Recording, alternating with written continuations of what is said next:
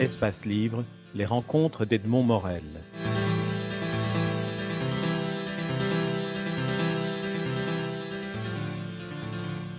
Calixte Beyalin, vous publiez aux éditions Albin Michel un roman qui s'appelle Le roman de Pauline et on verra que le livre a une importance capitale dans, dans, ce, dans ce roman.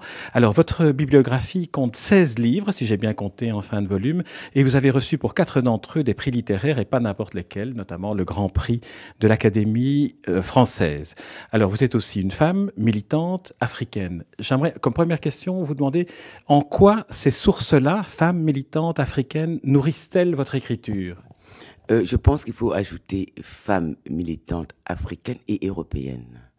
Parce qu'un être humain est une totalité. Je vais dire que je ne vis pas qu'ancré dans mes racines africaines.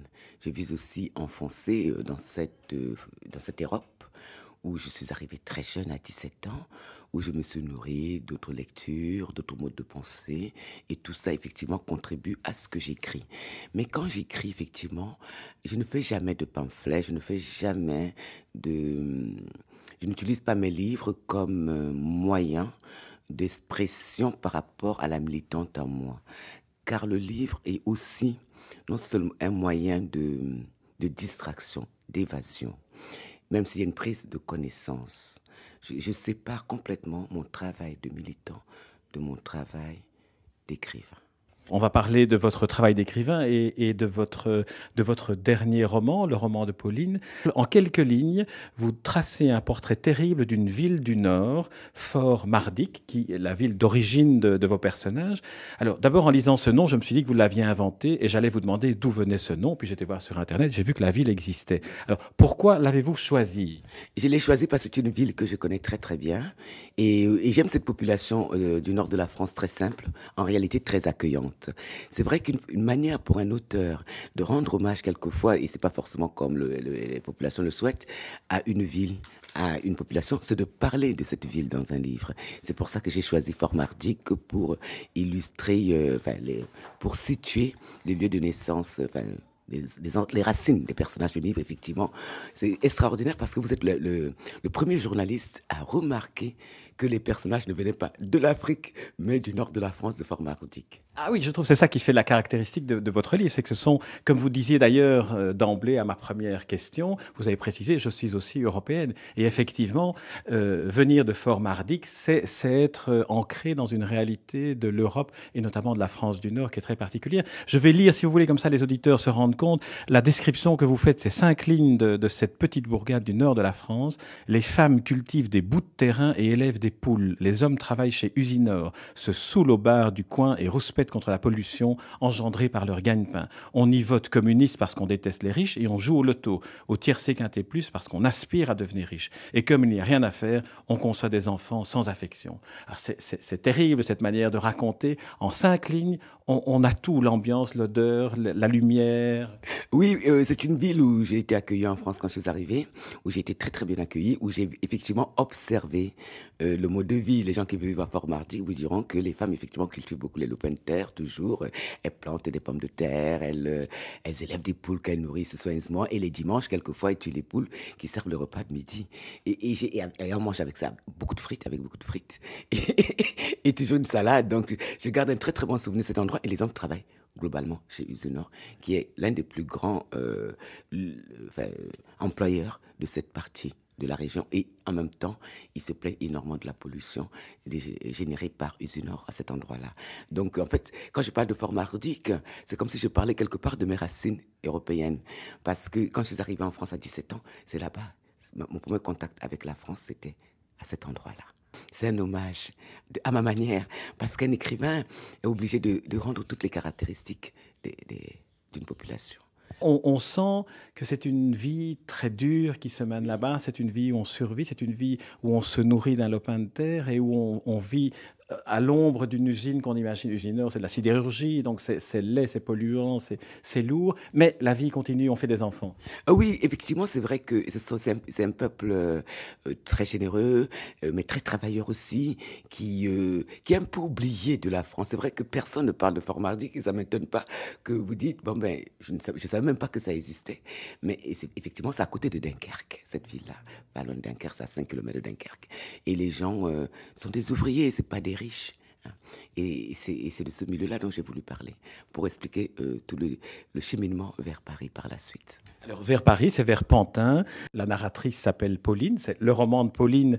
Et Pauline, j'ai trouvé qu'elle était comme un regard attentif tendre et très curieux, mais en même temps très lucide sur Pantin, sur les habitants du quartier, sur leurs petits travers, et surtout sur la difficulté de dire, sur la difficulté de mettre des mots sur les sentiments, et donc de ne jamais parvenir à les communiquer. Alors il y a une série de portraits très émouvants. Euh, bon, la, première qui m'a qui m'a touché, c'est Madame Jameau, c'est l'assistante sociale. Oui, l'assistante sociale qui euh qui a des rapports aussi étranges avec avec la petite Pauline parce que Pauline a un regard terrible sur elle. Elle dit qu'il s'agit d'une personne qui euh, qui finalement peut-être n'a plus rien dans sa vie et qui euh, qui s'occupe des autres. Donc euh, elle la considère en même temps comme un, morceau de la République qui lui est confié, mais en même temps comme quelqu'un de pathétique à vouloir toujours amenuiser la peine des gens, les aider elle a aussi conscience qu'elle est payée pour ce métier-là parce qu'à chaque fois, elle dit, enfin, elle fait la réflexion comme quoi il faut bien qu'elle justifie de son pain. C'est-à-dire que ce n'est pas l'aide humanitaire. Les enfants sont conscients.